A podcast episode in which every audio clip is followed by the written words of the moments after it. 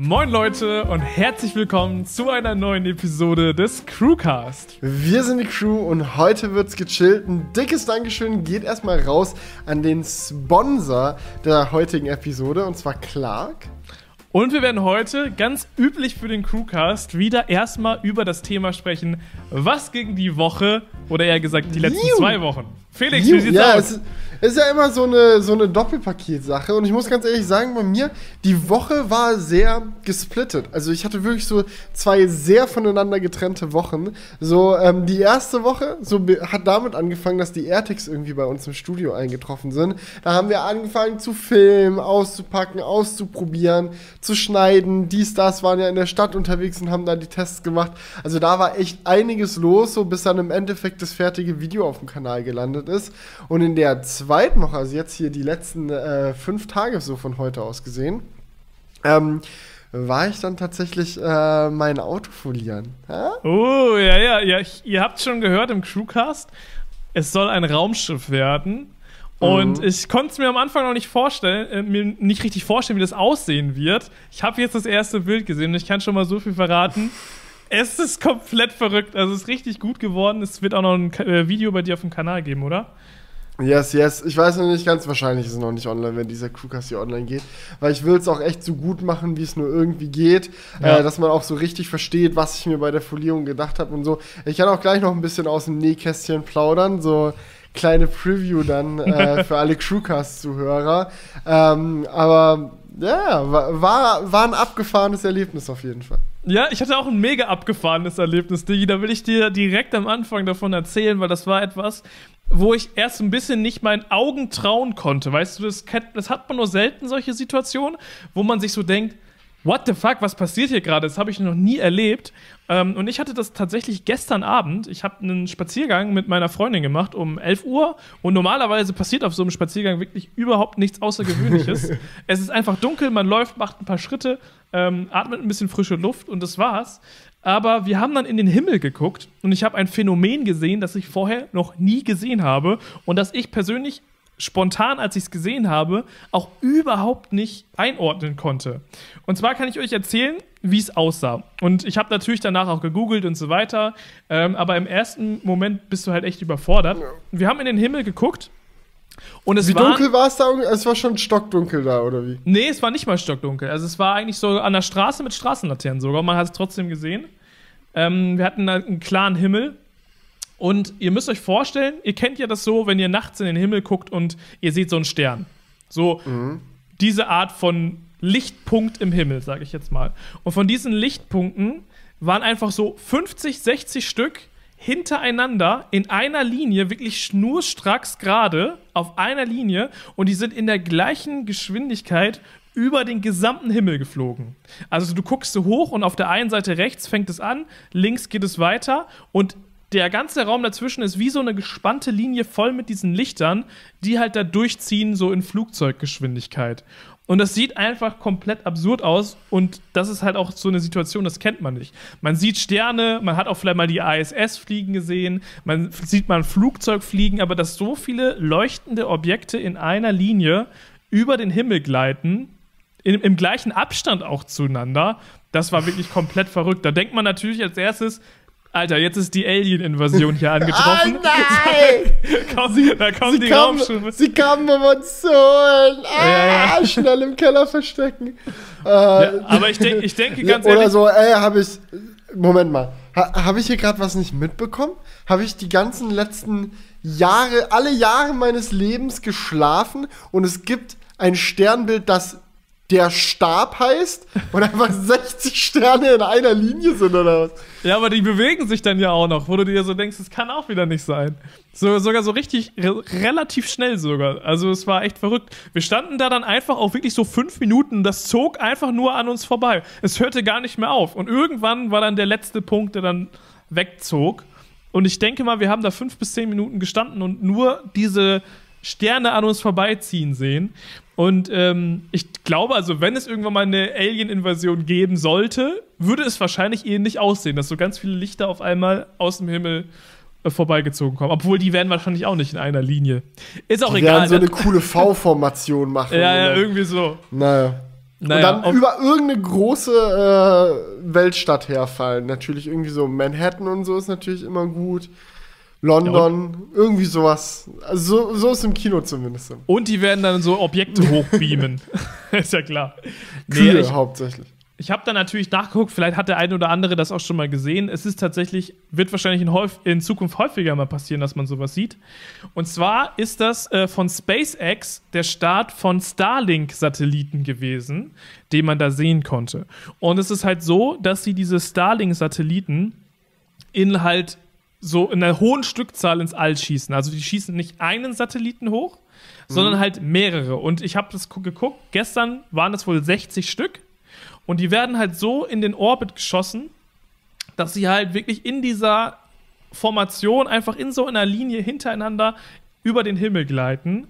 Und ähm, da es halt Nacht war und die halt beleuchtet sind, hat man dann halt eben diesen Lichterketteneffekt gehabt. Sind die beleuchtet, also leuchten die selbst oder ist es eher so eine Sache, dass die halt silbrig sind und von der Sonne angeschienen werden? Das kann auch sein. Also es ist auf jeden Fall, es war wirklich exakt so hell wie ein Stern. Ganz ab. Ja, dann war safe nicht eine, eine LED-Beleuchtung an dem Ding, würdest du ja safe niemals auf der Erde sehen. Ja, wahrscheinlich ähm, war es vom Sonnenlicht irgendeine Reflexion oder so. Aber ganz, ganz wild. Ich habe ja auch gerade mal so ein, äh, so ein Ding aufgemacht, so ein, so ein Video, wo man mal so ein bisschen sieht, wie das ausschaut. Könnt ihr einfach mal äh, Starlink Satellites, äh, Satellites in the Sky Seen from Earth bei YouTube mal eingeben. Das ist ganz, ganz abgefahren. Ähm, ja, ich bin ein bisschen neidisch, muss ich sagen. Hätte ich auch gerne in echt gesehen. Also ist schon. Aber das ist nur beim Start, oder? Also ich meine, wenn die dann irgendwann in Erdumlaufbahnen sind, dann fliegen die nicht mehr in so einer Linie, oder? Nein, nein. Ich glaube, das ist nur, hat nur mit dem Start zu tun. Mhm. Was ich mal gesehen hatte von äh, SpaceX, war so eine Aufnahme, wie diese Starlink-Satelliten ähm, dann aus der Rakete sich raustrennen. Weil du hast ja so, du startest die ja nicht irgendwie von der Erde aus mit so einer riesigen Kanone oder so, piu, piu, piu, piu, dass du so Dauerfeuer 60 nee, Stück nee. in den Himmel hältst, dann ist vorbei, sondern du startest halt ganz normal mit einer Rakete vom Boden und wenn die Rakete dann in der Erdumlaufbahn quasi irgendwann angekommen ist, ja, wenn die der oder wenn die die Atmosphäre und Zeug halt alles verlassen hat, dann, dann öffnet sich halt vorne so ein, wie so eine riesige Tür und da sitzen dann so, äh, eigentlich fast wie bei Star Wars, wenn da so ganz viele Klonkrieger oder so in, in irgendeinem Spaceship drin sitzen, haben die dann halt wirklich so einen ganzen Stack von diesen Satelliten und die gehen dann raus und werden dann einfach so losgelassen und dann spreaden die sich so nach außen weg.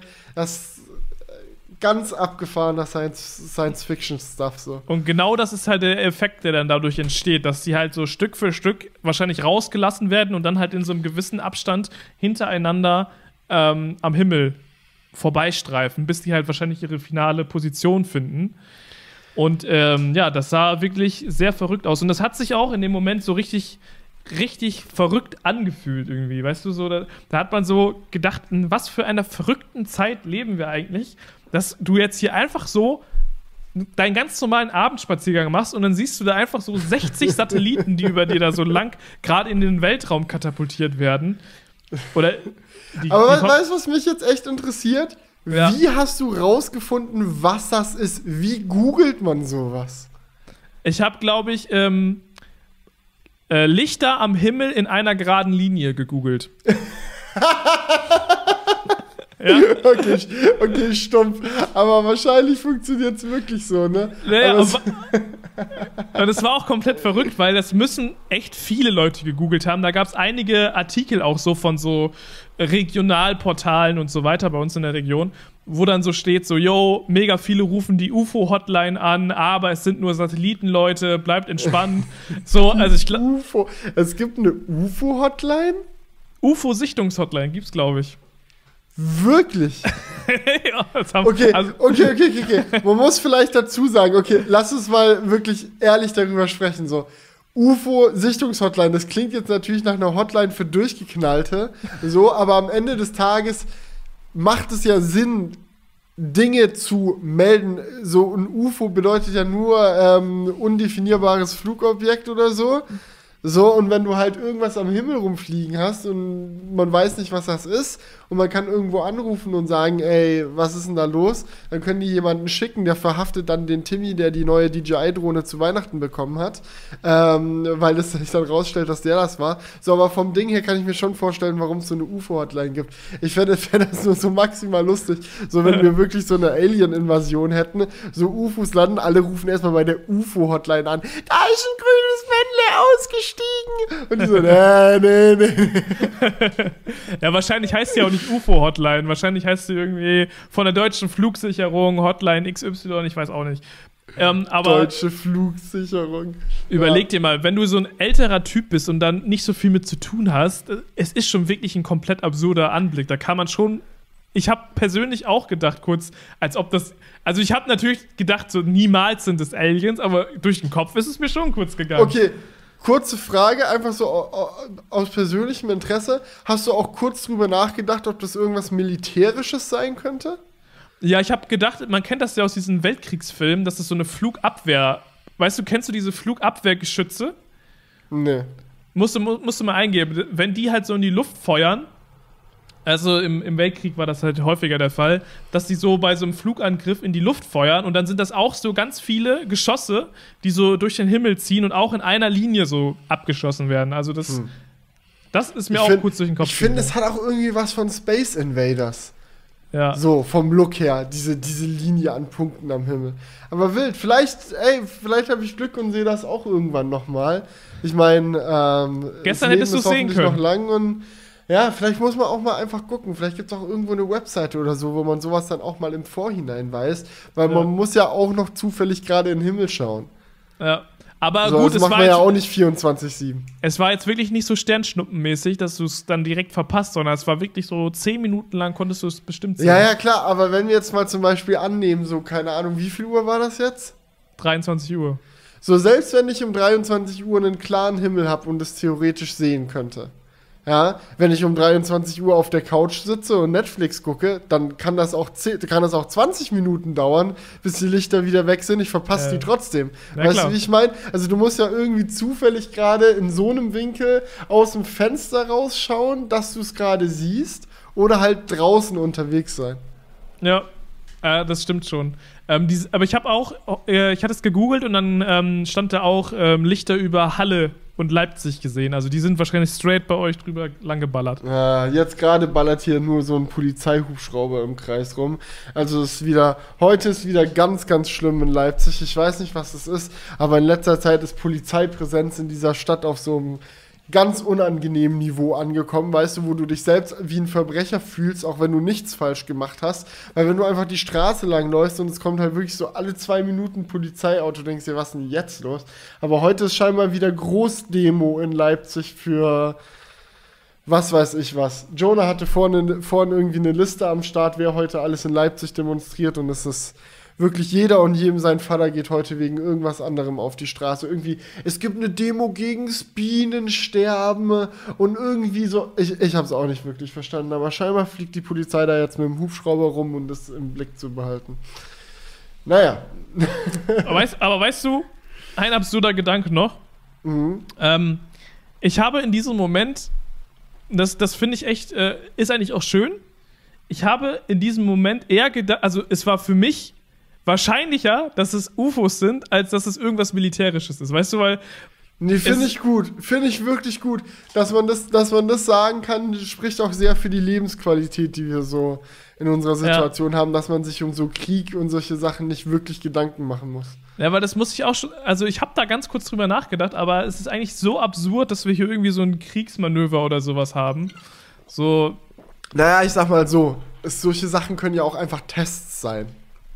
Ja, also ja. Man, mu man muss ja auch üben, sage ich mal. Also so die Bundeswehr kann ja nicht den ganzen Tag ähm, irgendwie äh, zu Hause sitzen und äh, äh, im Simulator trainieren. So im Zweifelsfall müssen die in der Lage sein, ihre Techniken äh, und alles, was sie halt an Equipment haben, auch zu bedienen. Und da gehören dann für irgendwelche Sachen auch mal Testflüge und so dazu.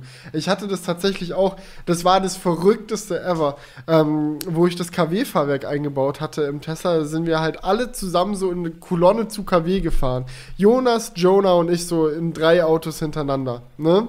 Ja. Ähm, weil, weil ja alle Autos hin mussten, so der Puls da zum Vermessen. Jonah, weil wusste er zwar nicht, aber er hat ja dann auch das Fahrwerk eingebaut bekommen und ich auch.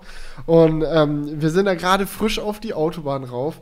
Das war so ein Ding, wir hatten zu dem Zeitpunkt irgendwie, äh, nicht zuletzt wegen Corona, alle auch schon sehr lange keinen Dreh mehr gehabt, der nicht irgendwie in Leipzig war. Wir waren alle zusammen on the road. Das war sowieso das geilste Feeling überhaupt. Mucke lief, es war, war gute Stimmung. Äh, düsen die Autobahn entlang lang und auf einmal, das ist wirklich, das kannst du dir echt nicht ausdenken. Auf einmal kommt von hinten so ein Düsenjäger, weißt du, wirklich so ein, so ein Fighter-Jet, ja, kommt und fliegt so halt natürlich mit etwas höherer Geschwindigkeit als wir, aber parallel zur Autobahn, wirklich, der kann vielleicht 200 Meter hoch gewesen sein oder so. Der war echt nah am Boden. So und düst so an uns vorbei und über uns hinweg, wie als wäre das so ein Schauspiel. Und dann dachte ich mir auch so, okay, also, wenn es jetzt so ein Bundeswehrtraining oder was auch immer war, beschweren würde ich mich da jetzt nicht. Das hat gerade perfekt in die Stimmung gepasst. Wir alle so, let's go zum Dreh! Und der Düsenjäger so, Also das war dann, äh, also es kann, kann, ja auch mal vorkommen, dass da irgendwelche Dinge am Himmel passieren. Ja, das in, stimmt schon. In diese Richtung. Aber so in dieser Menge, so, das waren ja wirklich so viele Lichter, das war schon einfach, ja. also das war schon sehr unwahrscheinlich. Naja, aber apropos Spaceship, apropos SpaceX, apropos Raumfahrt, kommen wir doch noch mal kurz zum Folierungsthema.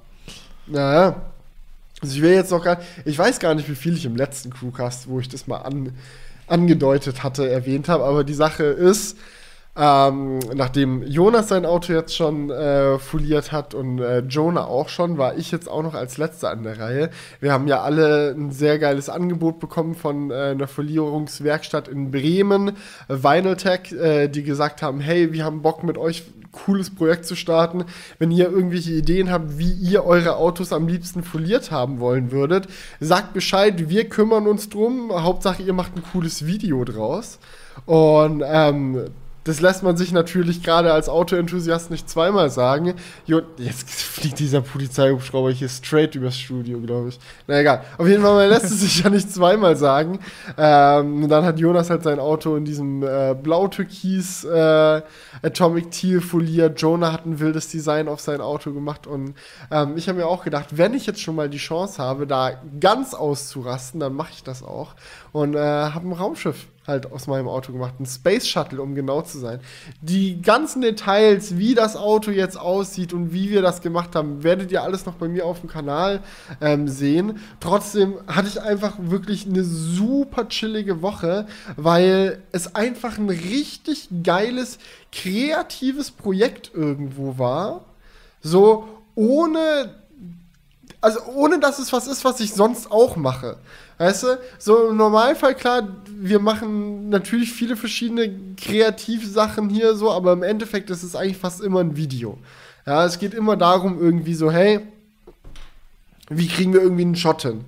Ja, wie ähm, macht man jetzt das Audio oder wie schneiden wir dies oder wie machen wir das?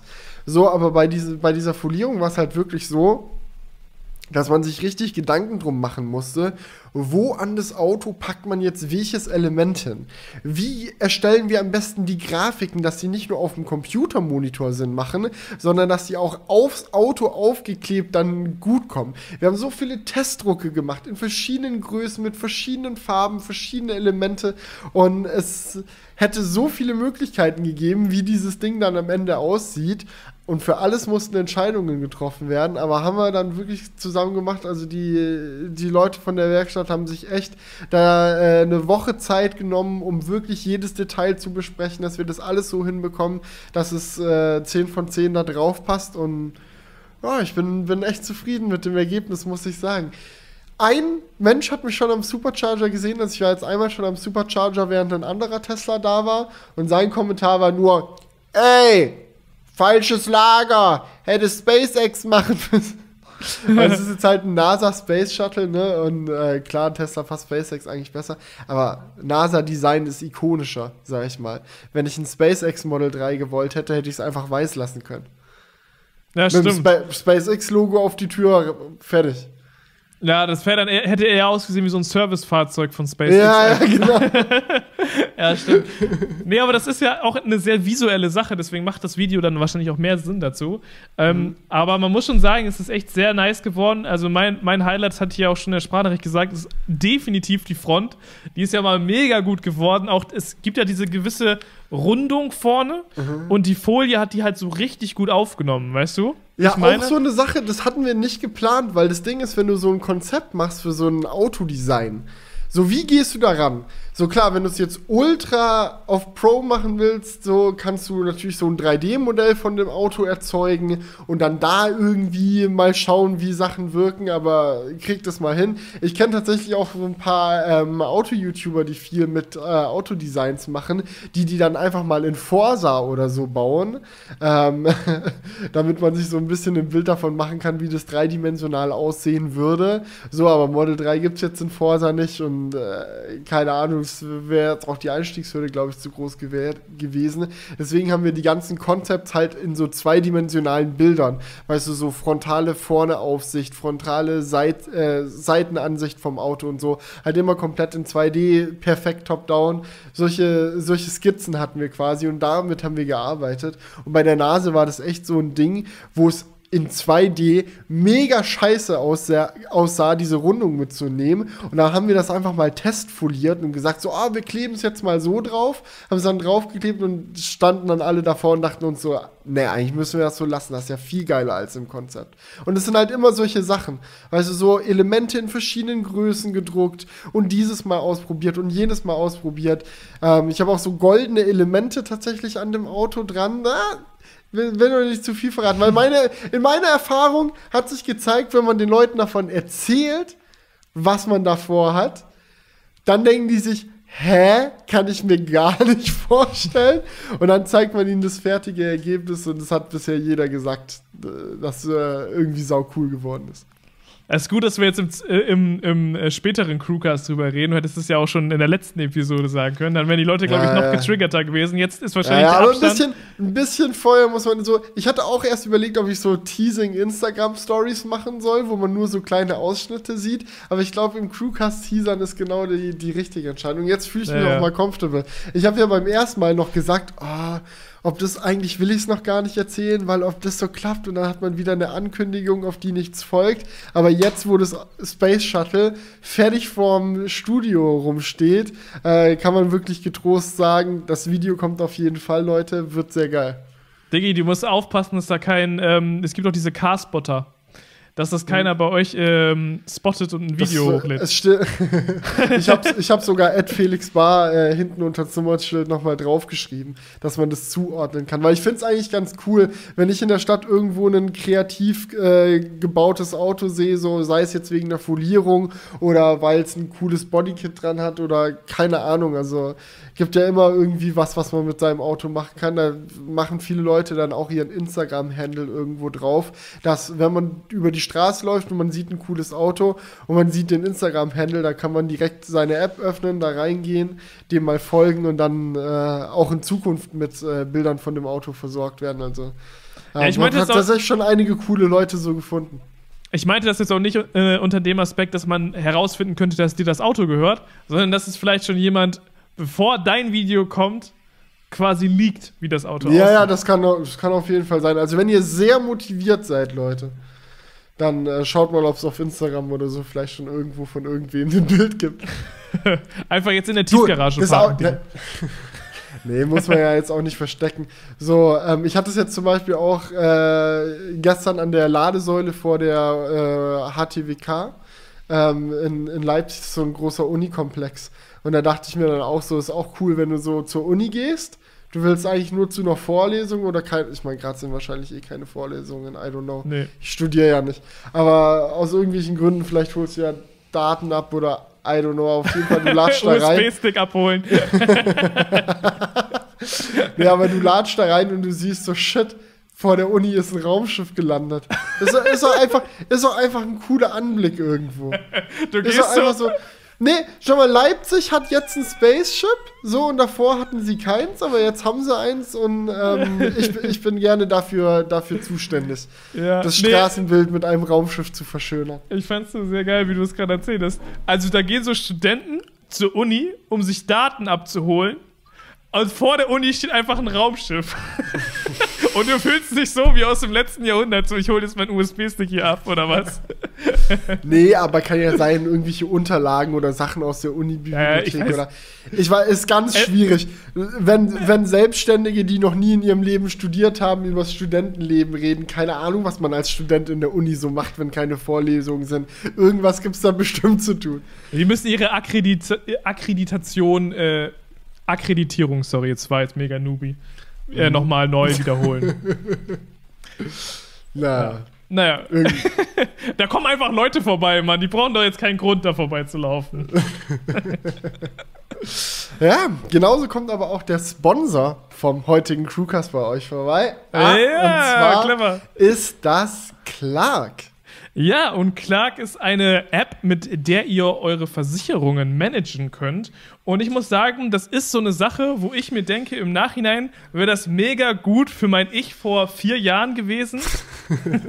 Weil du, du Was kennst ist denn vor vier Jahren passiert, Julian? Erzähl doch mal. Ja, ich, ich rede eigentlich nicht so gern drüber, aber vielleicht kennt der ein oder andere noch meinen alten Party-Polo, ne? Das war mein erstes Auto, ein Polo. So, wir haben richtig viel damit erlebt, auch mit Felix und May so he weiter. rest in peace. Ja, und äh, ich hatte leider auf der Autobahn einen äh, Totalschaden, ist auch nichts weiter Schlimmes passiert, äh, nur Also außer dem Auto. Das, also Ja, das, das Auto, Auto. War, war ein Totalschaden, aber mir ging's gut. Genau, mir ging's gut und auch dem Unfallgegner, sagt man immer so böse, ähm, ging's auch gut. War halt quasi nur Blechschaden. Dem, dem anderen Unfallteilnehmer. Hat mitgemacht. Unfallteil. Genau. Dem ging's auch. gut. Unfreiwillig, aber. Gut, Ja. ich glaube, da hat niemand freiwillig mitgemacht. Hören wir jetzt auf damit. Auf, auf jeden Fall ähm, ist, es, ist es für alle gut ausgegangen, bis auf mein Auto. Das hatte nämlich einen Totalschaden. Und da ich damals noch nicht so im Game war und auch mich noch nicht so gut damit Versicherung auskannte, ich kenne mich heute jetzt auch nicht mega gut mit Versicherung aus. Auf jeden Fall hatte ich damals nur eine Teilkaskoversicherung. Bedeutet, ähm, der Schaden beim Unfallgegner, weil ich hatte leider Schuld, ähm, wurde gezahlt. Mein Schaden allerdings nicht. Das heißt, ich habe mein Auto komplett verloren. Ich konnte es danach an einen Schrottplatz verkaufen für, ich weiß nicht mehr, 700 Euro oder so. Und es war 10.000 ungefähr damals noch wert, das war relativ neu. Ähm, ja, und das ist so eine Situation, wo ich mir jetzt heute denke, hätte ich mir damals mehr Gedanken über Versicherungen gemacht oder damals halt auch eine bessere Versicherung ausgewählt gehabt, wäre das halt weniger schmerzhaft gewesen, wenn ich halt den Wert des Autos auch noch bekommen hätte, durch eine Vollkaskoversicherung zum Beispiel. Und deswegen finde ich halt so einen Ansatz ähm, wie von Clark ganz cool, weil in der App kann man halt seine Versicherung managen. Aber da kannst du jetzt ja auch Genau. noch mal mehr Ja, zu das sagen. funktioniert so, ihr ladet euch die App quasi runter, dann könnt ihr äh, euch da registrieren und eure Versicherung, die ihr vielleicht schon habt, weil ich meine, die meisten Menschen haben in irgendeiner Hinsicht irgendeine Versicherung. Ich meine, mindestens eine Krankenversicherung hat man ja im Normalfall, ne? Ja. Besser man dann mehr. da, besser wär's. ähm, kann man ja dann anfangen, da einzupflegen. Also kannst du irgendwie schauen, so, hey, krieg ich da meine Krankenversicherung rein, krieg ich meine Haftpflichtversicherung äh, rein, habe ich vielleicht äh, noch eine Versicherung für mein Auto oder wie auch immer. Du packst es da alles rein und dann kriegst du halt eine Übersicht darüber, welche Versicherung du eigentlich hast, was schon mal gar nicht so schlecht ist, weil ich weiß nicht, wie es dir geht, Julian, aber ich wüsste jetzt gerade aus dem Kopf gar nicht, welche Versicherung ich alle habe. So nicht ungefähr- gut, nicht gut, sollte nicht so sein. Man sollte den Überblick bewahren. Das ist halt schon mal schön, wenn man die dann alle in einer Ansicht hat. Und man kann dann halt auch sehen, was die so alles können. Also, ob man, äh, also welche Fälle theoretisch abgedeckt sind, gegen was man so alles versichert ist ähm, und unter welchen Bedingungen. Und das ist schon mal nicht schlecht, um den Überblick zu bekommen. Dann ist es halt aber auch noch so, dass äh, die App einmal auch noch Vorschläge machen kann für eventuell bessere Tarife.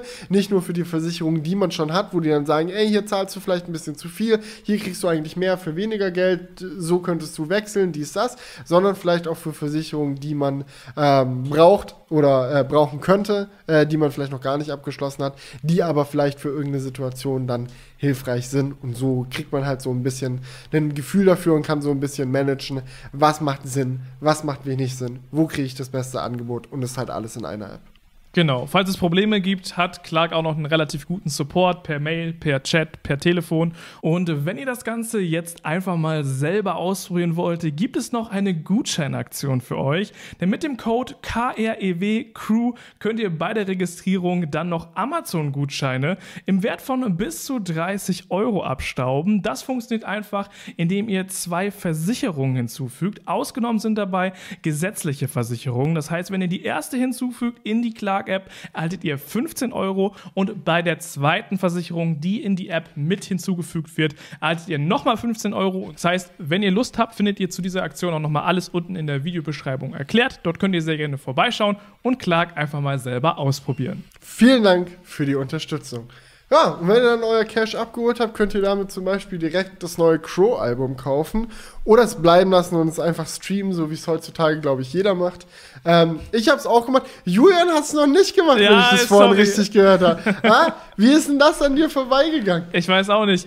Das letzte Crow-Album habe ich wirklich so häufig gehört. Es ist somit eine der meistgehörten Alben von mir. Ähm, aber irgendwie habe ich es komplett vercheckt, dass jetzt ein neues kam. Und als du es heute gesagt hast, habe ich mir so gedacht, fuck, mega geil auf der einen Seite, aber komisch, dass ich es verpasst habe. Das ist immer so eine, das ist wirklich, das, das ist eine schöne Botschaft. So. Es ist, äh, passiert nicht häufig, dass es ein neues Crow-Album gibt. Jetzt ist es aber soweit. Ähm, ich habe es schon rauf und runter gehört. Ähm, es, es haben sich tatsächlich auch schon einige in den Kommentaren gewünscht, dass wir dazu mal unsere Meinung zu abgeben. Julian kann ja dann äh, im nächsten Crewcast, nachdem er jetzt nach diesem Crewcast Ja, dann mal äh, reingehört hat. Wahrscheinlich wirst du bis zum nächsten Crewcast nicht nur reingehört haben. Das ist jetzt meine Prediction. Wahrscheinlich kenne ich es dann auswendig. Ja, aber ich muss ganz ehrlich sagen, ich finde es echt gelungen. Die Sache mit Crow, so ist halt irgendwo die, man bekommt nie das, was man irgendwie erwartet oder so von ihm. Oder zumindest ist es für mich schon seit dem Melodiealbum so, dass er, dass er sich relativ häufig fürs nächste Album so doll verändert, sag ich mal, dass es nicht einfach noch mal mehr von demselben ist, sondern sich wirklich wie so das nächste Kapitel anfühlt. Und bei ihm ist es jetzt ganz wild, so nachdem er echt auch viel Rap gemacht hat, eigentlich ist es, glaube ich, sein unrappigstes Album bisher. Trotzdem richtig wild. Es gibt so zwei Hälften von dem Album. So die erste Seite ist eher so der Future Crow, der Party Crow, der Beat Bounce, Beat ballert, Melodie geht ins Ohr, yeah, So yeah, let's Laune. go Crew.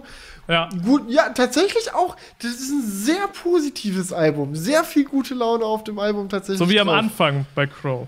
Ja, aber anders, viel, viel artistischer. Ich finde, am Anfang war, war diese gute Laune-Sache von Crow, waren oft so simpel gestrickt, so mit denen er auch mega bekannt geworden ist und mit denen er so seinen Durchbruch gefeiert hat. Aber jetzt vom neuen Album, das ist sehr, ähm, ja, ist, ist schon künstlerischer auch in vielerlei Hinsicht. So, man merkt, dass er sich als Musiker definitiv weiterentwickelt hat und was mir sehr positiv auch aufgefallen ist, er hat echt eine ganze Handvoll Inspiration aus dem Daft Punk-Lager genommen und in diese erste Hälfte von seinem Album reingeklatscht. Das merkt man direkt, wenn man sich zum Beispiel das Cover anschaut von dem Album. Da habe ich es zum ersten Mal gemerkt. Ich so, Oh ja.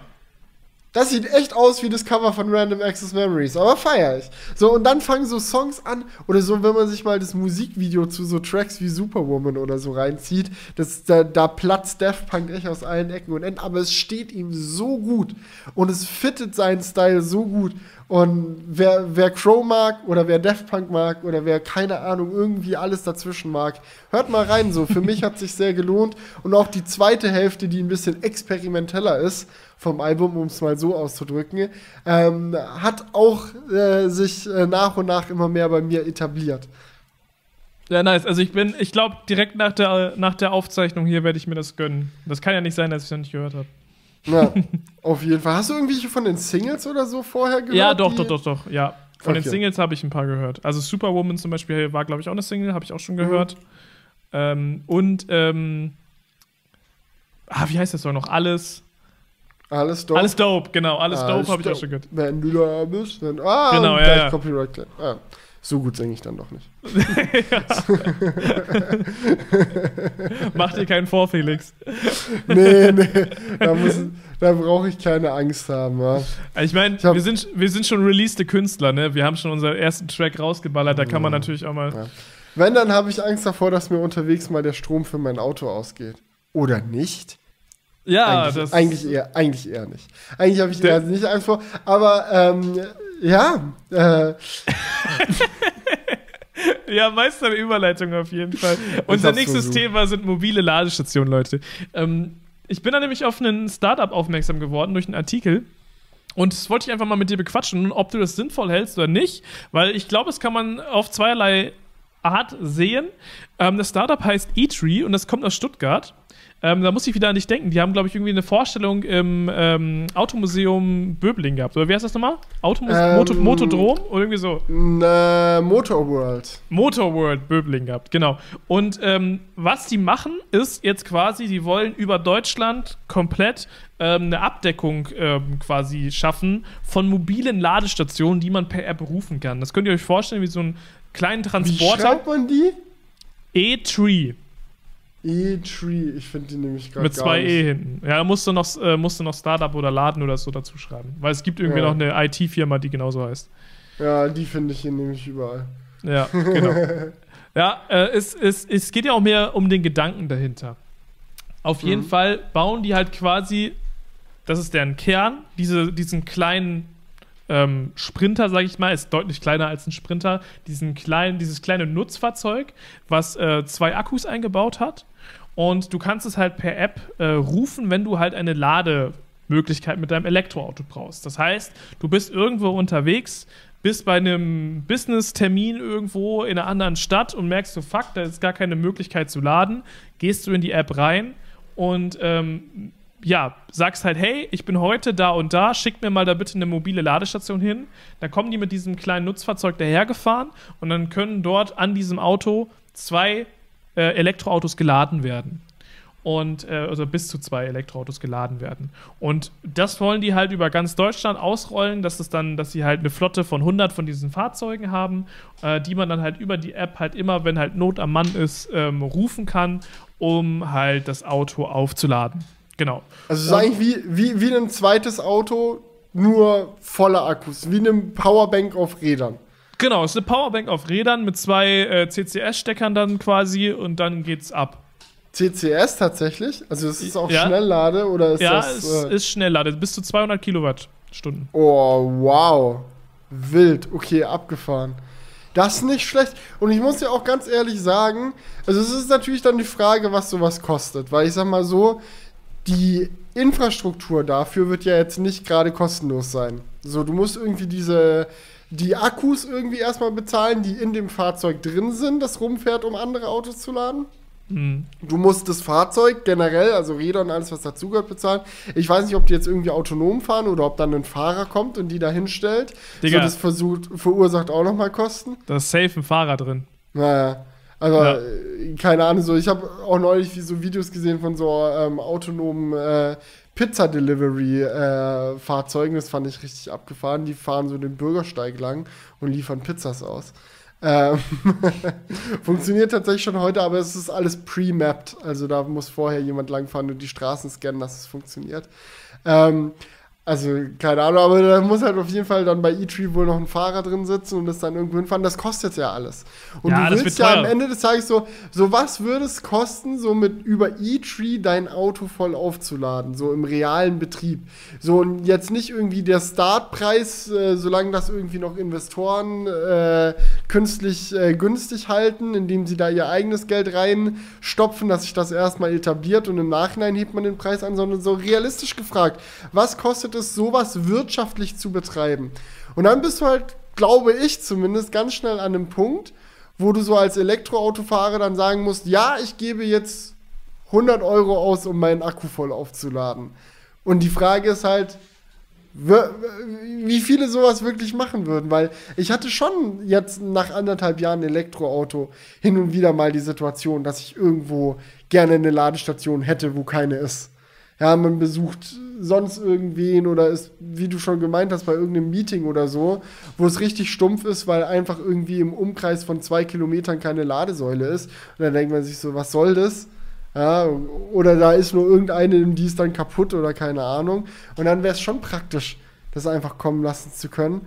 Aber wie timet man das dann auch? Muss man das vorher anmelden? Geht das spontan? Oder muss ich dann da eine halbe Stunde warten in meinem Auto, bis jemand kommt mit dem E-Tree-Auto?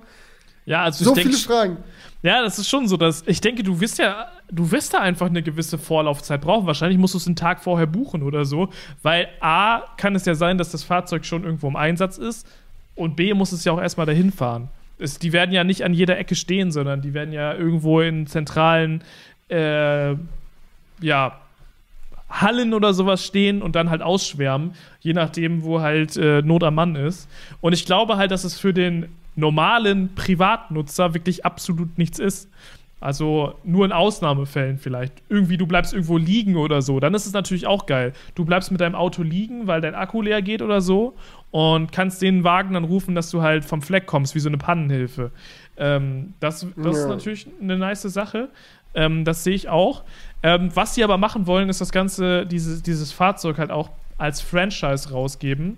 Und ich kann es mir zum Beispiel auch geil vorstellen, das habe ich auch in einem Artikel gelesen, ähm, für so Carsharing-Unternehmen. Weißt du, du hast halt so in deiner Stadt, so in München, so keine Ahnung, äh, t- äh, 200, 300 Carsharing-Autos herumstehen, die alle Elektro sind.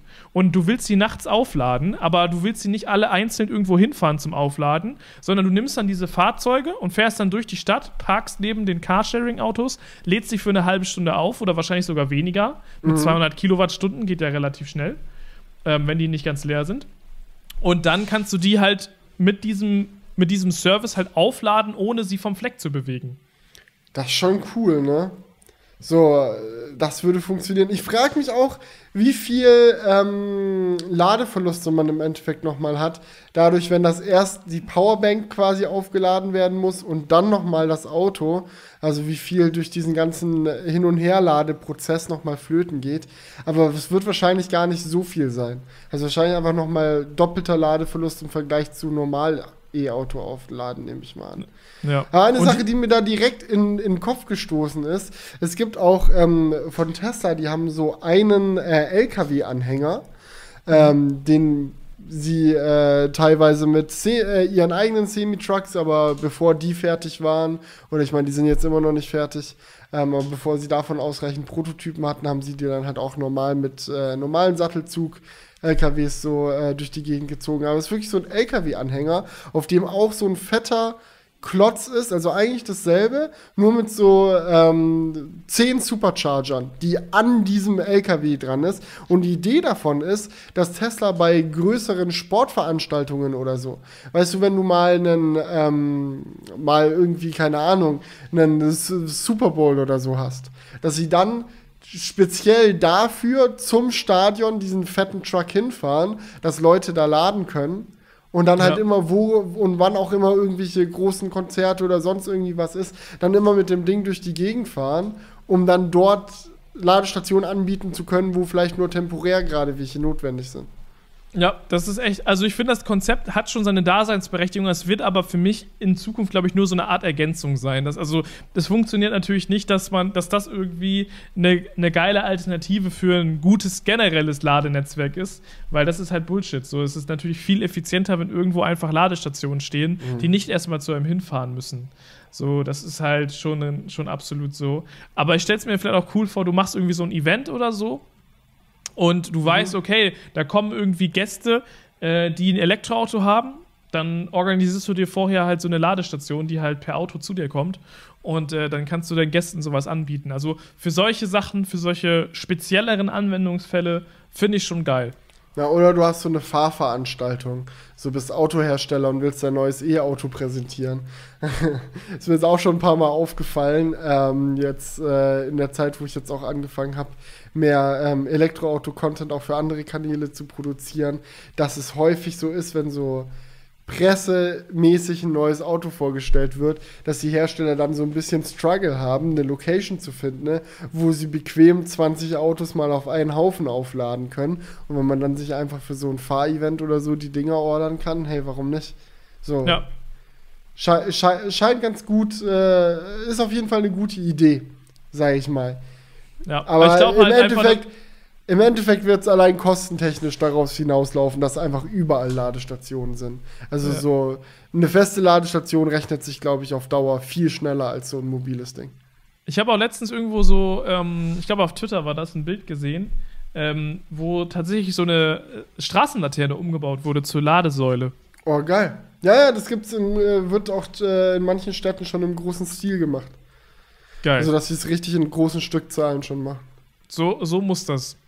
Ja, finde ich auch. Ich denke mir das auch ganz oft, wenn ich so durch die Stadt laufe. So, wenn ich jetzt hier stehe in 20 Jahren, wie sieht es hier aus? Wo kann ich überall anstecken und wo nicht? Weil das wird sich, glaube ich, noch richtig doll ändern. Ich meine, desto mehr Elektroautos auf die Straße kommen, desto wichtiger wird es einfach. Ja. Aber das finde ich ist echt eine geile Lösung. Und äh, sowas wie so eine mobile Lademöglichkeit, das wird einfach eine Nische bleiben. Also ich kann Mhm. mir nicht vorstellen, dass das irgendwie massentauglich eingesetzt wird. Mm, Lustig übrigens, ich weiß gar nicht, ob ich das erzählt hatte. In Leipzig waren die öffentlichen Ladestationen ja bisher immer kostenlos. Sind sie jetzt nicht mehr? Aber jetzt musst du ganz normal zahlen, irgendwie Das äh, hattest du erzählt. ja, 29 Cent oder so die Kilowattstunde oder so. Und das Interessante ist, dass die Ladesäulen jetzt auf einmal auszureichen scheinen. Ja? Also so, während man davor immer das Problem hatte, dass immer, wenn du laden willst, schon jemand an der Säule stand und ich mir dachte, jetzt müssen die echt mal langsam die Säulen ausbauen, langsam wird es zu eng für alle E-Autos, sind die jetzt immer schön frei. Ja, es ist auf einmal nicht mehr kostenlos und dann, dann sind die Leute knaus, werden die Leute knausrig. Ja, aber es war auch, waren auch sehr oft Plug-in-Hybride, die da geladen haben. Ich kann mir das richtig gut vorstellen, dass es häufig die Situation war, dass Leute dann halt nur geladen haben, weil sie sich gedacht haben, geil, kostenloser Strom, dann muss ich nicht tanken oder kein Geld für Benzin ausgeben. Und jetzt, wo Strom halt auch für die was kostet, äh, denken die sich, ja, scheißegal, ich tanke mein Auto einfach auf, ist einfacher. Ja, traurig, aber wahr, könnte schon so sein. Und ich glaube, man lässt sie dann auch viel länger da stehen. Ja. Ja, das ist auch wahr. Oder jetzt gibt es ja bestimmt noch so eine ähm, Blockier Gebühr. noch noch gibt es keine Blockiergebühr an, Ah, der, okay. an den Stationen. Es gibt manche, an denen ist halt so ein Schild nicht länger als vier Stunden stehen. Und ich hatte sogar schon mal an einer einen Strafzettel bekommen, weil ich keine Parkuhr vorne reingehangen habe. Da war ich wirklich, ich, ich stand eine halbe Stunde an der, ich war nur kurz in der Innenstadt, ich glaube, um Bubble Tea zu holen oder so. Das war letzten Sommer. So, äh, und ich habe mich da hingestellt, angesteckt, so E-Auto-Ladeplatz, alles richtig. Komme ich zurück, habe einen Strafzettel. Oh, keine Uhr drin. Super. Ja gut, aber ist ja, leg- ist, ist ja legitim. Na, vielleicht wäre es einfacher, wenn die, La ich meine, die Ladesäulen zeigen ja an, wie lange sie schon laden. Naja, ist, auch- ist auch egal. Naja. Ach so, ja, okay, dann ist es schon ein bisschen dumm, ja.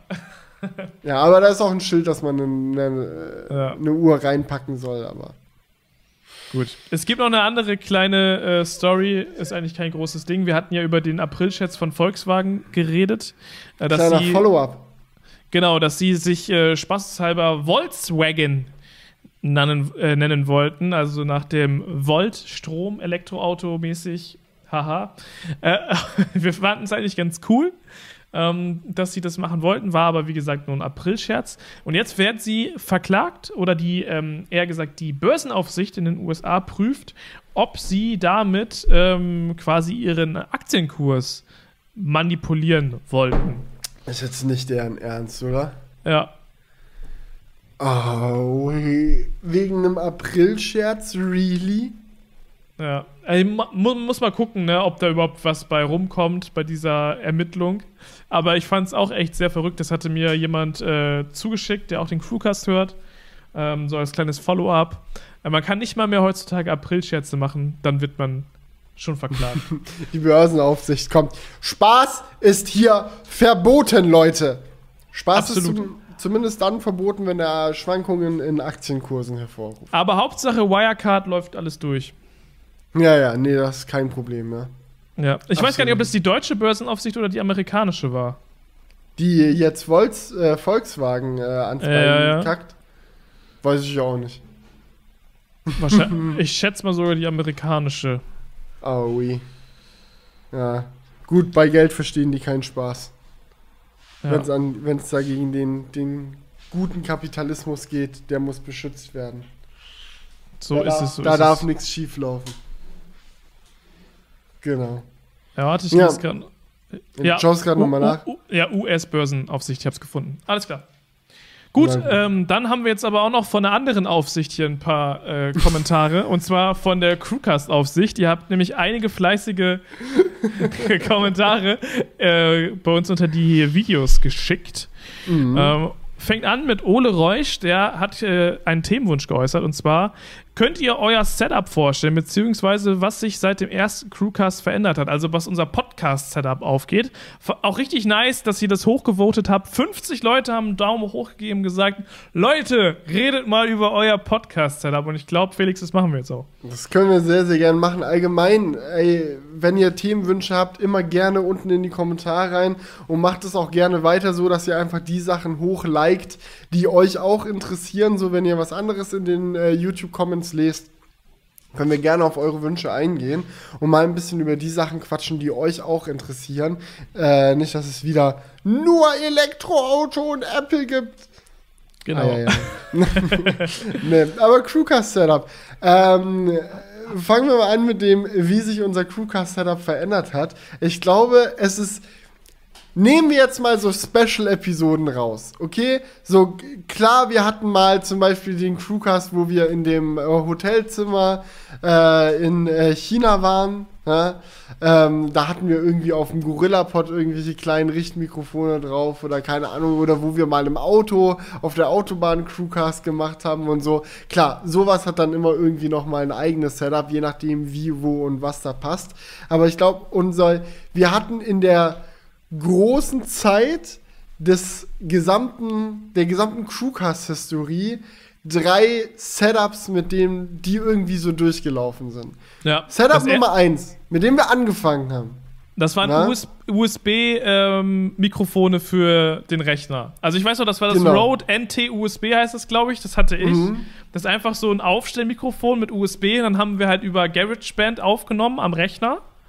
Oder, oder Audacity, weiß ich jetzt nicht mehr. Oh, ich weiß das auch nicht mehr genau. Äh, irgendeine Software. Irgendeine ich glaube Software, sogar, ja. dass es GarageBand war, weil es mega stressig. Das Problem ist, USB-Mikrofone sind nice, weil theoretisch musst du einfach nur ein Kabel so von deinem USB-Mikrofon direkt in deinen Computer führen, dann kannst du Ton aufnehmen. Ja, also viele von denen werden dann auch noch mal über den Rechner mit Strom versorgt, eigentlich fast alle. So, und dann musst du dir keine Gedanken um den Strom vom Mikrofon machen, so, das, das workt einfach.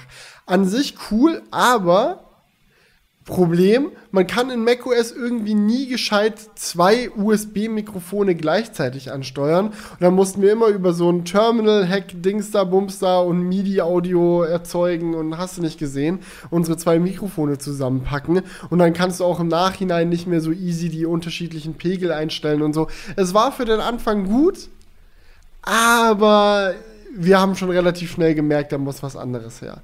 Äh, Kamera übrigens war auch ab Episode, glaube ich, einfach immer die A7S.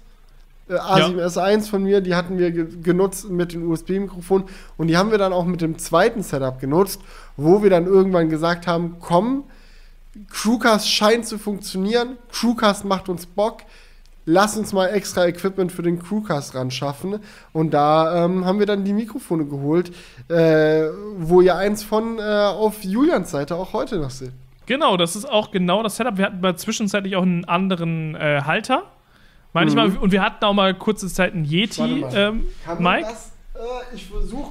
Oh mein Gott. Ja, das Yeti-Mic, das hatten wir mal ausprobiert für ein, zwei Episoden. Ja, genau. Aber wir sind jetzt hier beim ähm, Rode Procaster. Das Guck mal. hatten wir, glaube ich, mit am längsten. Ich weiß nicht, Ja, ja, ob genau. das hier bis in den Frame mit reinreicht, aber hier dieser Mikrofonarm. Den Ja, den wir hab auch ich- zwischenzeitlich. Der hat sich aber ziemlich ausgeleiert jetzt mit der Zeit. Deswegen habe ich jetzt gerade wieder den alten hier. Ähm, und dann haben wir halt den, das Rode Procaster hier drauf mit Popschutz, was man sich hier so einstellen kann, damit man die P-Sounds nicht so stark hört. Äh, -p -p -p. Genau, und ähm, ja, du hast jetzt auf ein anderes Mikrofon Genau. Also vielleicht muss man noch mal dazu sagen, ähm, wir haben dann auch äh, uns überlegt, wenn wir jetzt auf XLR-Mikrofone umsteigen, wie nehmen wir die am besten auf? Und wir haben es dann immer über so ein Interface gemacht. Ich habe das auch heute noch an meinem Rechner. Ähm, das ist das UMC 404 HD von Behringer, genau. glaube ich zumindest. Ähm, Und das haben das wir dann war so mittel. Das hat Laptop mal gut, mal gut funktioniert, mal schlecht. Äh, und dann sind wir irgendwann wieder dazu übergegangen, mit so einem Zoom H6-Rekorder das Ganze aufzunehmen. Den kann ich ja mal mhm. demonstrieren. Der ist auch bis heute noch im Einsatz. Ja. Ähm, einfach weil man da äh, sehr clean das äh, Audio einfach sauber mit aufnehmen kann. Ähm, und ja, da hatten wir dann die zwei, zwei Procaster äh, mit den Arm- und den XLR-Kabeln, immer noch die A7S als Kamera. Und dann ist der Crewcast eigentlich so jetzt in die, in die neue Phase gestartet. Jetzt hier Post-Krefeld, sage ich mal, äh, genau. in, die, in die Zeit mit der Halle und ähm, dem Klickstudio in Leipzig. Und da hat sich insofern geändert, dass ich halt hier, muss ich auch fairerweise dazu sagen, gar nicht mal selber gekauft habe, sondern einfach von Jonah äh, geklaut habe. Weil Jonah wollte auch irgendwie mal mit einem Podcast anfangen, hat sich diese Mikrofone geholt und dann aber nie mit seinem Podcast angefangen. Und es war dann der Moment, wo ich mir gedacht habe, Jonah, kann ich mal dein ähm, Rot End, äh, End, wie heißt das? Shure SM7B, Entschuldigung. Ähm, das Shure SM7B von dir, kann ich das mal haben? Ähm, und ich so, ja klar. Und dann habe ich das mir hier an äh, Schreibtisch gemountet und dann habe ich angefangen mit dem aufzunehmen. Finde ich sehr angenehm, weil es einen, intern schon relativ guten äh, Popschutz hat. Es ist auch ähm, allgemein ein sehr beliebtes Podcast-Mikrofon. Müsst ihr mal die Augen nach offen halten. Das ist vom Design her, erkennt man das relativ easy wieder. Das äh, wird für sehr, sehr viele Podcast-Produktionen genutzt. Und das habe ich halt einfach über XLR angeschlossen an meinem H6-Recorder. Video nimmt mittlerweile die A7S3 auf, damit ähm, ihr mich hier schön sehen könnt. Und ja, Julian hat noch mal ein kreativeres Kamerasetup, glaube ich. Ja, also man muss schon sagen, es hat man kann es nicht ganz so sagen, dass es drei verschiedene Setups gab. Es hat sich auch sehr vieles so peu à peu geändert. Mhm. Ähm, ein gro großer Unterschied war jetzt natürlich, dass wir nicht mehr zusammen aufnehmen. Wir haben ja früher jeden Crewcast zu zweit vor der Kamera aufgenommen. Und dementsprechend hatten wir dann immer zwei Mikrofone. Erst diese zwei USB-Mikrofone, dann haben wir halt hier auf diese äh, Rode-Mikrofone gewechselt, die über XLR laufen, die ein Interface benötigen. Ähm, dann haben wir die erst auf deinem äh, alten Behringer äh, Interface da ähm, zusammenlaufen lassen. Danach hatten wir halt äh, das mobile Interface, wo man auch direkt drauf das Ganze abspeichern kann und keinen Rechner mehr benötigt. Genau, und ähm, jetzt sind wir halt nicht mehr zusammen. Das heißt, jeder hat nur eine Audiospur, aber dafür ist auch eine Kamera mehr im Spiel. Wir schicken uns dann die Videodateien im Nachhinein per WeTransfer oder OneDrive und so weiter und schneiden die dann halt zusammen, sodass man die uns halt hier nebeneinander wieder sitzen sieht. Und ähm, bei mir ist jetzt gerade ganz frisch die Kamera, mit der ich jetzt meinen einzelnen Part aufnehme, ähm, gewechselt. Ich hatte nämlich vorher die A7 III, mit der ich das immer gefilmt habe. Und jetzt habe ich die halt die Sony FX3, ähm, auch eigentlich bei jedem Crewcast. Ähm, einmal hat die halt einen super nice Autofokus, wie bei Felix jetzt auch die A7S III. Die sind ja baugleich vom von der Hardware innen, sage mhm. ich jetzt mal. Das heißt, ich kann hier auch mal zurückgehen und so weiter, wenn mein Kabel nicht so kurz wäre. Und ich bin immer scharf, ähm, was halt ziemlich das nice ist. Immer. Ja, na klar. Aber was für mich eigentlich bei der FX3 jetzt gerade so richtig geil ist vom Workflow, dass sie halt oben diesen Handgriff hat ähm, wo man halt XLR-Mikrofone anbinden kann. Das heißt, ich habe jetzt hier meinen Rode Procaster, das XLR-Kabel läuft raus und geht direkt in die Kamera rein, ohne irgendeine Zwischenstation. Und das ist halt ähm, vom Workflow halt ähm, insofern geiler, dass man das nicht mehr synken muss. Weil das war beim Crewcast immer ein Schritt. Man hatte eine Kameraaufnahme, eine, eine Audio- oder zwei, Videos, äh, zwei Audiospuren, je nachdem, ob wir zusammen aufgenommen haben. Und dann musste das immer miteinander synchronisiert werden, sodass meine Lippenbewegungen zu der Tonaufnahme passen. Und da ich jetzt halt auch das XLR-Kabel direkt in die Kamera laufen lassen kann, äh, habe ich halt dort quasi das Interface mit oben drauf und muss es nicht mehr synchronisieren, sondern habe am Ende eine Videodatei mit der richtigen Audio, die man halt direkt verwenden kann. Ja. ja. ja klingt, klingt sehr, sehr chillig bin auch mal am überlegen, ob ich das hier mal das nächste Mal wagen soll. Eine Sache, ähm, wo wir aber auch noch äh, immer mal wieder hin und her experimentieren, Ähm, ist auch so, wie telefonieren wir am besten miteinander? Wie kriegen wir es am besten hin, dass wir uns auch gegenseitig hören können? Ich meine, das Optimalste wäre natürlich, wenn ähm, und das Audio, was wir für euch aufnehmen, auch das Audio ist, was wir hören, während wir aufnehmen. Ähm, äh, Gibt es aber tatsächlich äh, hin und wieder mal Probleme äh, und es ist dann manchmal meistens einfach simpler, wenn jeder für sich aufnimmt und wir extern nochmal quasi miteinander telefonieren. Aber auch da sind wir immer experimentierfreudig und schauen, mal, ob es hier oder da eine andere Lösung gibt. Eine Sache zum Beispiel, die wir jetzt auch äh, angefangen haben zu machen, ist, dass ähm, ich den äh, mein Video-Recording-Device, den äh, Ninja V, ähm, nutze, um das HDMI-Signal von meiner Kamera nicht nur aufzuzeigen, sondern auch noch ähm, über einen ähm, Elgato, Stream, wie heißt das Ding?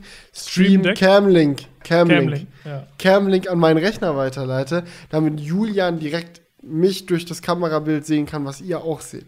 Und solche Sachen, also sind wir immer am Aufbauen, sind wir immer am Weitermachen. Aber Mal schauen, wie unser Setup in äh, zwei Jahren aussieht. Kannst du das nicht auch einfach mit der Sony-Kamera über USB-C machen? Wie USB-C.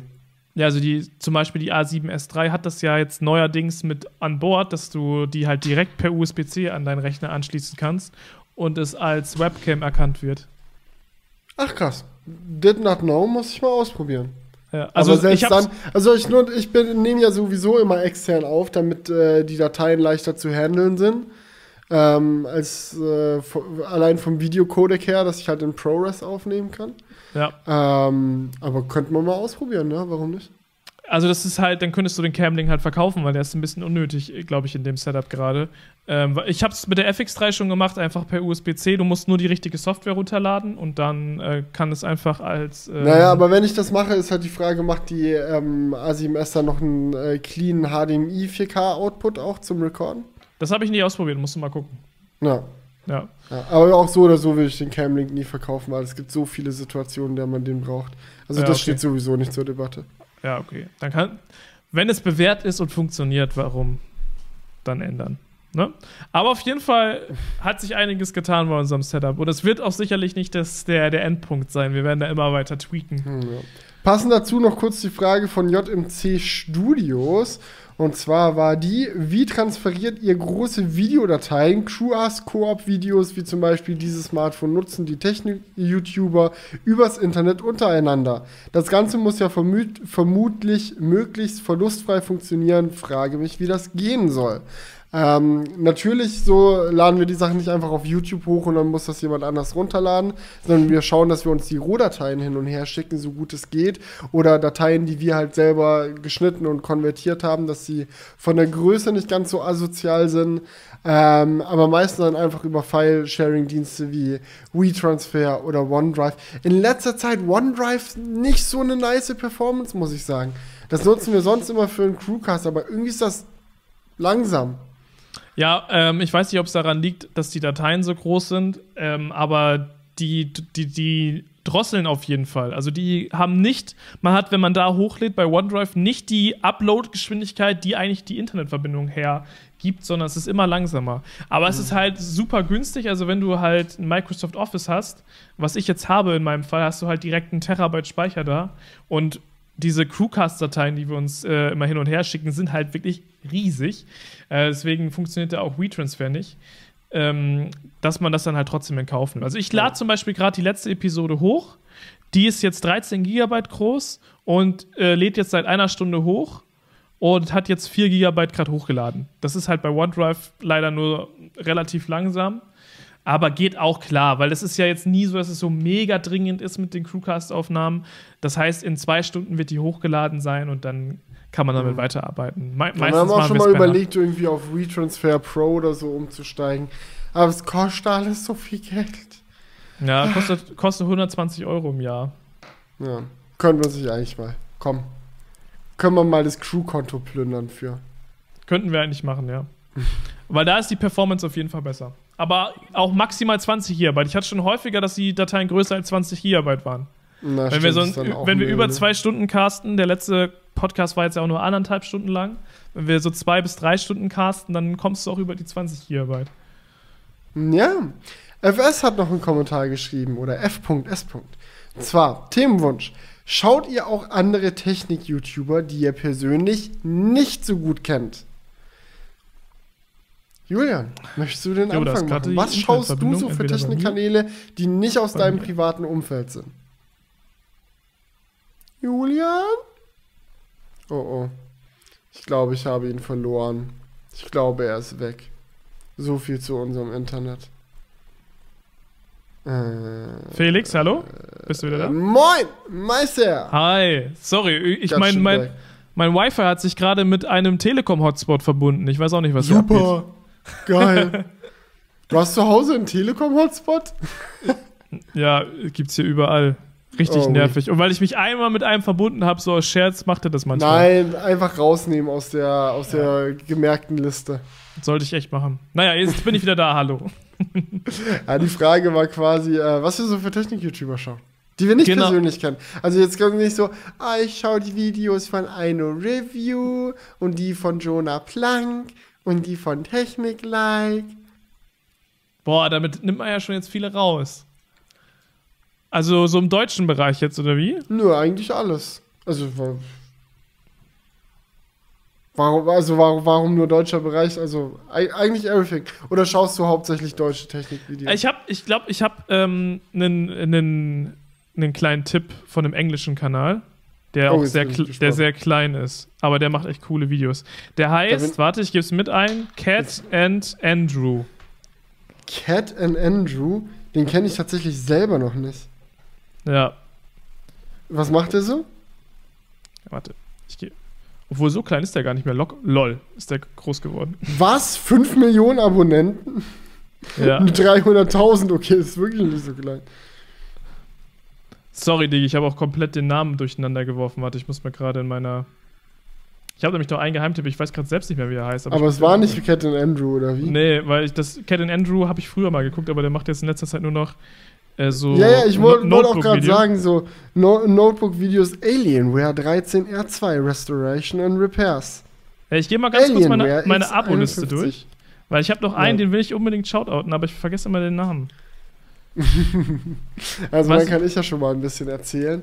Ja. Ähm, also bei mir ist so, also die großen Klassiker, klar. MKBHD kenne ich ehrlich gesagt niemanden in der Tech-Szene, der den gar nicht schaut.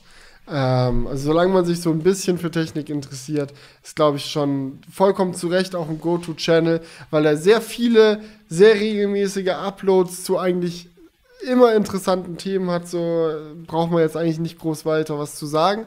Aber da äh, schaue ich gerne mal rein. Äh, Jonathan Morrison schaue ich nach wie vor sehr gerne. Früher äh, TLD, Today. Ähm, tatsächlich habe ich in letzter Zeit auch angefangen, mal hin und wieder mehr Unbox Therapy zu schauen, weil ich das sehr geil finde, was, es, was er bei sich alles im neuen Studio macht. Die haben jetzt so eine Bad Cave bei denen. Die haben auch, wie ihr eigentlich, Julian, die haben eine Studiohalle, ja, bei Unbox Therapy. Und die hatten halt früher immer diese riesige Halle und dann in dieser einen Ecke dieses kleine Set aufgebaut wo halt mal hier und da ähm, dann vor der weißen Wand Dinge ausgepackt werden. Und jetzt haben sie gesagt, nee, ist eigentlich Bullshit. Wir bauen jetzt mal in diese riesige Halle, wir haben ja den Platz dafür, ein richtig fettes Set rein und haben so wie, äh, wie aus Batman diese, diese Halle quasi gebaut, wo die Wände komplett schwarz sind und von oben alles so runterleuchtet. Ja. Ähm, und das, das ist richtig geil. Die machen die Unboxings da, die machen äh, den ähm, Podcast von denen tatsächlich auch da, ähm, der auch so zum Nebenbei hören immer mal wieder ganz chillig ist. Also das, das gebe ich mir ganz gerne. Aber ähm, ja, auch, auch einige kleinere Kanäle, so was, was so alles gibt. Ja, ich, ich habe jetzt übrigens meinen Tipp gefunden. Sorry für die Verwirrung gerade. Mhm. Das hat nämlich so ein, der, der Channel hat so einen generischen Namen, den ich einfach wieder vergessen habe. Es heißt Byte Review und Das Byte ist mit sehr Y. generisch. Ja. Ist mega generisch, aber der macht echt coole Videos. Und er hat sich auch gerade äh, auch selbstständig damit gemacht, hat jetzt 40.000 Abonnenten und äh, macht echt ganz coole Videos. Also hauptsächlich immer so zu Setups, so iPad-Setup, wie man produktiv ist mit dem iPad, ähm, Schreibtisch-Setups und so weiter. Und der hat auch einen sehr schönen cinematischen Stil. Geil. Ja, kann man, kann man auf jeden Fall mal reinschauen. Ja. Nee, finde ich, find ich sehr gut. Genau. Ich gucke aber sonst echt viele deutsche YouTuber, aber die würde man jetzt, glaube ich, alle kennen. Ja, und auch, ähm, wenn es jetzt natürlich aus dem Ding rausgeht, möchte ich die Gelegenheit auch mal äh, nutzen, um nochmal einen direkten Shoutout zu machen, auch äh, für einen YouTuber, den wir aber persönlich kennen. Aber äh, fand ich einfach in letzter Zeit den Content wieder richtig geil. Und zwar Technikfreund. Technikfreund äh, ist, ist zwar ein Kollege von uns, das passt zu der Frage nicht so ganz, aber wirklich in letzter Zeit Content wieder en fleek. Also wenn ihr auch noch auf der Suche nach neuen Tech-Channels seid und den vielleicht noch nicht kennt, Schaut da mal rein, es lohnt sich auf jeden Fall. Ja, immer ein Bilderbuch. Echt schön. Ja, alles klar. Haben wir noch eine Frage? Ähm, oh, was ich auch noch sagen wollte. Dave 2D. Immer und sehr viel. Sehr guter Kanal. So, ähm, wir haben tatsächlich noch eine Frage. Und zwar I'm serious. I'm serious. Ja. Genau. Äh, danke für die gute, gute Unterhaltung. Ähm, beim Schritte sammeln. Sehr, sehr vorbildlich. Themenwunsch: Offline-Video auf macOS. Die M1 Macs können die iPad-Apps theoretisch ausführen und trotzdem gibt es Netflix, Amazon, Disney bisher noch nicht zum Download. Gerade bei der langen Akkulaufzeit würde ich das gut für Reisen eignen. Ähm, Alter, ist es bei mir, ist es bei mir so klein, ich muss es also, Ich kann es auch vorlesen. So bin ich gezwungen, mein kleines Smartphone zu nutzen, während das 13 Zoll MacBook im Rucksack langweilt. Meint ihr, da tut sich in absehbarer Zeit noch was? Ich habe den Kommentar mit reingenommen, weil ich das Problem sehr fühle. Ich bin manchmal, wenn ich irgendwo mit dem Zug hinfahre, weil Internet auf deutschen Zugstrecken ist also ganz, ganz schlimm. Äh, mhm. Da braucht man auch, wenn man Unlimited LTE hat oder auch wenn der ICE WLAN hat oder wie auch immer, hast alles ein Haufen Scheiße. Also flüssig Netflix gucken kannst du eigentlich immer vergessen. So, und dann fährst du aus dem nächsten Bahnhof raus und dein Netflix ruckelt wieder. Also ganz, ganz schlimm. Von daher Offline-Sachen gucken, immer wichtig. Und ich habe mich schon ein paar Mal dabei erwischt, wie ich dann extra für diese Situation ein iPhone natürlich dabei habe, klar, mein MacBook, weil ich es zum Arbeiten brauche und dann on top nochmal das iPad, weil man auf dem iPad Sachen offline speichern kann und auf dem MacBook halt nicht, weil es so stumpf ist. Ich glaube, es ist halt echt so eine Sache, da sind wir wieder bei dem Thema, was wir im letzten Crewcast hatten, ne? wieder dieser Walled Garden, so Apple hat halt äh, auf macOS keine Kontrolle darüber, was du wie wo machst, weil du kannst theoretisch alles auf dem MacBook installieren. Und bei iOS haben sie halt irgendwie noch so die Klaue drauf. Und ich glaube, die Logik dahinter ist irgendwie die, dass sie halt sagen, ja, ähm, auf dem iPad können wir dir gerne Downloads von irgendwelchen Hollywood-Filmen und Serien und so weiter und so fort anbieten, weil es bleibt alles verschlüsselt und sauber abgesperrt und so weiter in der App. Und wir wissen, der Otto Normal Benutzer kann jetzt eh nicht dann einfach im App Store ähm, Netflix Ripper eingeben und dann da ähm, die Dateien aus der App rausziehen und dann bei Kino.to hochladen oder so.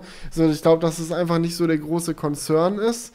So, weil da alles eh so abgeschlossen ist. Aber bei einem offeneren Betriebssystem, ja, wie, wie macOS 1 ist, da ähm, ist, glaube ich, sehen die, glaube ich, eine zu hohe Gefahr darin, dass du diese Offline-Dateien, wenn du die jetzt in irgendeiner Netflix-App oder so drin hast, dann da raus screen recordest oder dieses oder jenes oder whatever, dir da irgendwie die Dateien rausgrabst. Und ähm, ja, es ja. ist schade, weil äh, ist echt ein Feature, so gerade bei längeren Zugfahrten oder wenn man mal irgendwo hinfliegt, ist doch stumpf wenn du ein M1 MacBook Air oder so hast, ist doch perfekt zum Filme gucken. Dann hast du es nicht online, was soll, äh, offline, was soll das? Ja, naja. das ist einfach eine Copyright-Geschichte im Endeffekt. Ja. Ja, ja. Ja. Aber hoffen wir mal, dass sich da noch was tut. Also ist aber, mich würde es auch freuen. Ist auf Windows genauso, ne? Also kannst du auch auf dem Windows-Notebook nicht runterladen. Wie ist es bei Amazon Prime? Weil bei Audible geht es, glaube ich, tatsächlich. Man kann sich bei Audible Hörbücher runterladen auf dem Desktop und muss die dann über so einen äh, Player irgendwie so einen speziellen abspielen, damit er die Dateien lesen kann. Aber die landen dann irgendwie normal im Downloads-Ordner oder so, ganz strange. Okay, komisch. Nee, also ich weiß, bei Android geht's auch, aber sobald du auf äh, den ähm, Windows-Rechner gehst oder eben aufs MacBook, geht es halt nicht mehr. Obwohl man sagen muss, ja, Android ist ja auch ein offenes Betriebssystem, da geht es trotzdem. Da könnte man True. bestimmt auch irgendwie einen Weg finden, das zu rippen. Mm. Also ich weiß. Android, Kann man Android-Apps irgendwie auf dem Mac zum Laufen bringen? Geht das irgendwie? Ja, mit äh, BlueStacks. Geht das auch auf macOS? Also auf Windows geht's auf jeden Fall. You heard it here first. Julian hat den Workaround entdeckt. Ich habe BlueStacks aber noch nie auf macOS benutzt. Na gut, dann. Aber- äh, BlueStacks, mal gucken. Aber da, damit könnte es vielleicht gehen. Ich weiß nicht, ob sie dafür vielleicht auch wieder ähm, einen Workaround haben. ja, man weiß es nicht genau. Ja, gibt's auch für Mac, habe ich jetzt gerade nachgeguckt. Alles klar, dann muss man, müsste man das mal ausprobieren. Ähm, aber ansonsten, wenn ihr andere Dinge ausprobieren wollt oder uns mal schreiben wollt, was wir für den nächsten Outro-Song ausprobieren sollen, dann verfasst gerne einen kreativen Kommentar. Votet auch gerne, wie gesagt, weiterhin Themenvorschläge hoch, dass wir sehen, was euch interessiert. Dann können wir das im nächsten Crewcast wieder mit einbauen. Aber ansonsten, ja, ist auch schon, schon wieder vorbei. Geht Ja. zu schnell irgendwie heute. Heute Also, ähm, heute ist echt, äh, haben wir zwei flotte Crewcasts gemacht, aber hat mir sehr viel Spaß gemacht. Vielen Dank fürs Zuhören, fürs Zuschauen, falls ihr auf YouTube mit dabei wart. Fürs Zuhören, wenn ihr ja bei Spotify. Gibt's uns? Okay. Wenn ihr auf Soundcloud dabei wart, gerne auch. Äh, ein Dankeschön geht hier raus an der Stelle. Ein Dankeschön geht raus an Clark, unseren Sponsor der heutigen Episode. Und ja, da würde ich sagen, hören wir und sehen wir uns beim nächsten Mal wieder, Leute. Macht's gut, bis dann. Ciao, ciao. Ciao! Wake up, honey, I made you breakfast. Fresh coffee and bagels, too. A new day is waiting for us. We got lots of fun stuff to do. Let's go to the zoo and feed the monkeys. I can lend them your baseball cap. Let's make the day of. Growing up is just a trap. Don't